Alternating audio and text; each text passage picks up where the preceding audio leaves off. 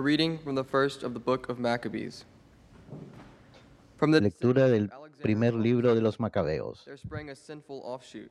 En aquellos días surgió un hombre perverso, Antíoco Epífanes, hijo del rey Antíoco, que había estado como rehén en 137 Roma.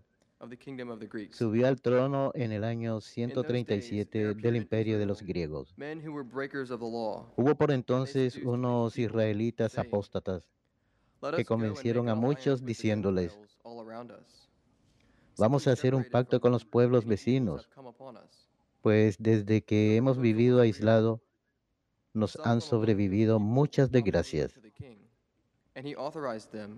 Esta proposición fue recibida y algunos de los, del pueblo decidieron acudir al rey y obtuvieron de él autorización para seguir las costumbres paganas. Entonces, conforme al uso de los paganos. Construyeron en Jerusalén un gimnasio. Simularon que no estaban circuncidados. Renegaron de la alianza santa. Se casaron con gente pagana y se vendieron para hacer el mal.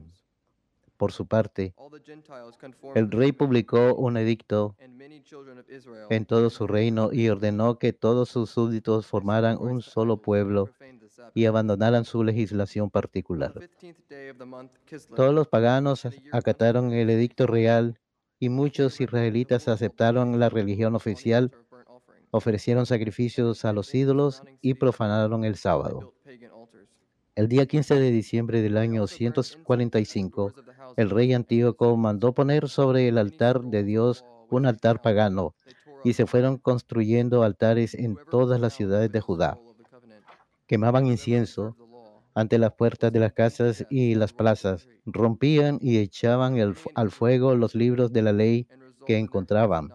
A quienes se les descubría en su casa un ejemplar de la alianza y al que sorprendieran observando los preceptos de la ley, los condenaban a muerte en virtud del decreto real. A pesar de todo esto, muchos israelitas permanecieron firmes y resultaron y resueltos a no comer alimentos puros. And I will do your commands. Palabra de Dios, te alabamos, Señor. Ayúdame, Señor, a cumplir tus mandamientos. Ayúdame, Señor, a cumplir tus mandamientos. Me indigno, Señor, porque los pecadores no cumplen tu ley. Las redes de los pecadores me aprisionan, pero yo no olvido tu voluntad. Ayúdanos, Señor, a cumplir tus mandamientos. Líbrame de, la presión de los hombres y cumpliré tus mandamientos. Se acercan a mí los malvados que me persiguen y están lejos de tu ley. Ayúdame, Señor, a cumplir tus mandamientos. Los malvados están lejos de la salvación porque no han cumplido tus mandamientos. Cuando veo a los pecadores, siento disgusto porque no cumplen tus palabras. Ayúdame, Señor, a cumplir tus mandamientos. Me indigno, Señor, porque los pecadores no cumplen tu ley. Las redes de los pecadores me aprisionan, pero yo no olvido tu voluntad. Ayúdame, Señor, a cumplir tus mandamientos.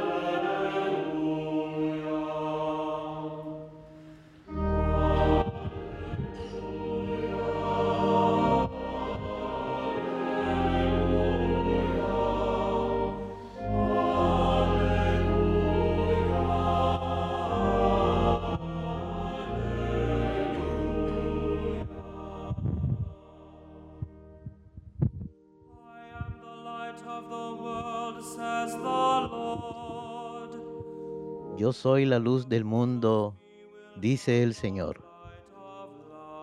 El que me sigue tendrá la luz de la vida.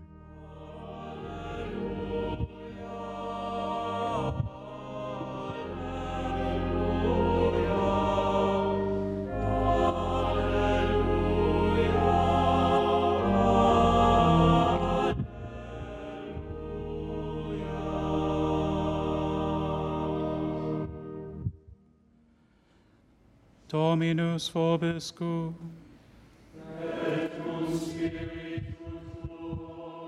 Lectio Sancti Evangelii secundum Lucam.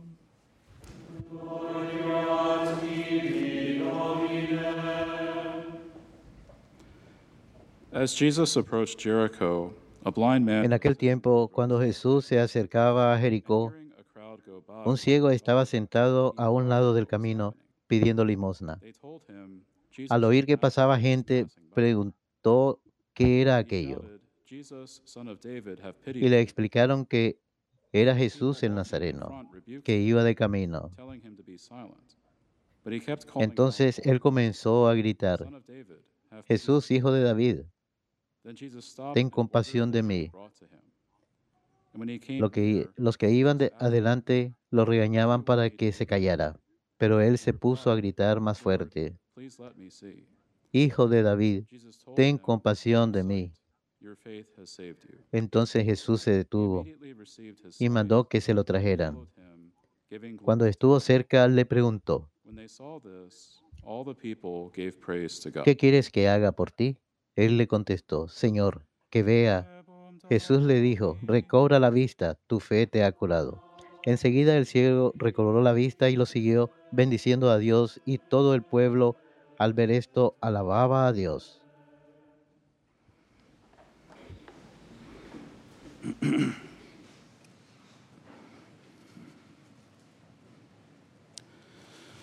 Luke today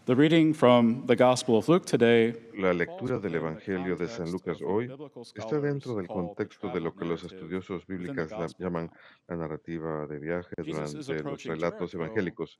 Jesús se acerca a Jericó y sin embargo su destino es Jerusalén, donde será juzgado, condenado a muerte y crucificado. And Jesus' popularity has Y la popularidad de Jesús ha aumentado y está rodeado por sus discípulos y una muchedumbre que lo saludan en Jericó.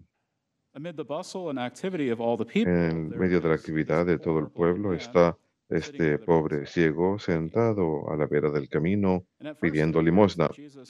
Al comienzo parece que Jesús sencillamente va a pasar por el lado del hombre, como si no lo viera. El hombre sabe que algo especial está sucediendo alrededor y pregunta, ¿qué es lo que pasa? Y la gente en la muchedumbre le dice que es. Jesús de Nazaret, pero no dicen nada más acerca de Jesús. No le llaman el hijo de David, ni indican nada acerca de la identidad divina o mesiánica de Jesús. Sin embargo, el ciego de alguna forma sabe. Que Jesús es el hijo de David. The crowd's addressing our Lord as Jesus of Nazareth Llama al Señor como Jesús el Nazareno, lo cual indica solamente que es un hombre que proviene de Nazaret. Puede darnos una idea de la humanidad, de Jesús, su pasado humano, pero esto no es la manera diferente a la que un israelita de la antigüedad se refería a cualquier otra persona. Usualmente se les llamaban con el nombre o un título, como la ciudad de origen o el nombre de su padre. Sin embargo, este ciego llama a Jesús por el título Hijo de David, which is loaded with significance. que tiene mucho significado. There are numerous instances in Luke's Hay gospel numerosos casos en el that Evangelio Jesus según San is Lucas en donde of se David, implica que Jesús es del the linaje de David, David, el and linaje that he del rey inherit David, y que heredaría el trono de David. The reign of the last king in El the reino del of último David king en el linaje end de David 600 llega a su fin. Más de 600 años antes de este episodio. Sin embargo, muchos se aferran a la esperanza de que este reino sería restaurado. Y ahora, por primera vez en el Evangelio según San Lucas, a Jesús se le llama con ese título, Hijo de David, ya que nadie le había dicho al ciego que Jesús es el Hijo de David. No es claro cómo es que él sabía esto. Quizás era algo que él llegó a saber a través de la fe. Sin embargo, el ciego grita al Hijo de David pidiendo compasión. Evidentemente, el ciego sabía que Jesús tenía el poder de hacer algo por él. Y cuando el ciego llama a Jesús, algunos tratan de silenciarlo. Lo cual lleva a que él grite incluso más. Es posible que Jesús estuviese poniendo a prueba la perseverancia de este hombre en la oración. Y quizás todos nosotros pa- pasamos resistencia a la oración de alguna manera u otra. Puede que no haya una voz exterior que trate de silenciarnos, pero quizás haya una voz interior que nos dice que estamos perdiendo el tiempo, que Jesús está demasiado ocupado para escuchar nuestras preocupaciones o que la oración no funciona. ¿Cuántas veces escuchamos estas voces en nuestro interior que tratan de apagar nuestras oraciones y nuestros llamados de ayuda al Señor? ¿Estamos decididos lo suficiente a perseverar en llamar al Señor a pesar de las voces que nos mandan a callar? Esto es lo que hace el ciego. No presta atención a los que le mandan a callar y más bien persiste en llamar a Jesús. El hombre está comunicándole a Jesús que él tiene un deseo serio de ser escuchado.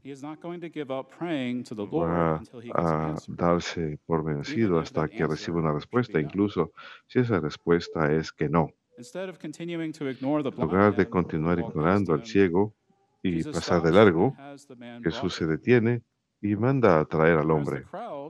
En tanto que la muchedumbre quería sencillamente ignorar al hombre y seguir su camino, Jesús toma el tiempo de escuchar a la petición del hombre.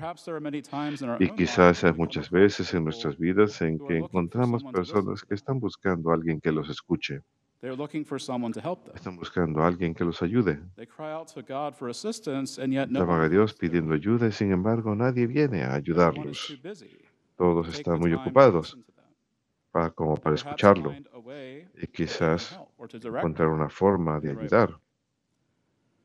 Y Jesús nos muestra con su ejemplo que debemos estar dispuestos a hacer el tiempo para escuchar a los demás, en especial los pobres, los oprimidos, los que sufren, los que no tienen techo, los huérfanos, las viudas, los que están deprimidos o cualquier otro que necesite ayuda. Y mientras que puede ser inclinación nuestra pasar de largo, es posible que Dios nos esté llamando a hacer la respuesta para la oración de otra persona sin darnos cuenta. ¿Cuántas veces una oración permanece sin respuesta porque no nos permitimos responder al llamado de Dios a un acto de caridad?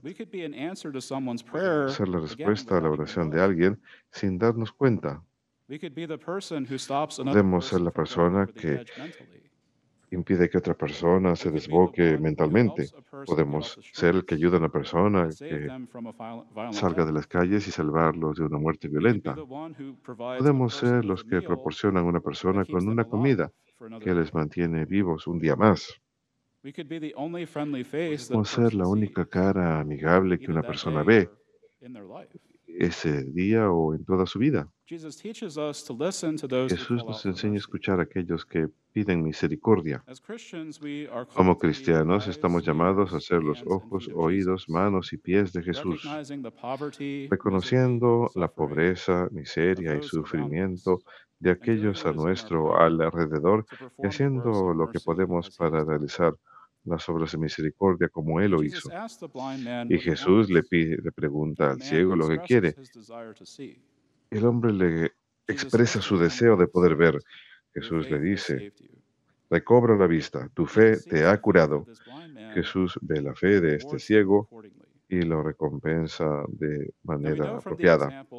Sabemos por el ejemplo de Abraham que Dios cuenta la fe como un acto de rectitud. Fe no es algo que es meramente una disposición interior, sino que se manifiesta en las palabras de la persona y en su comportamiento.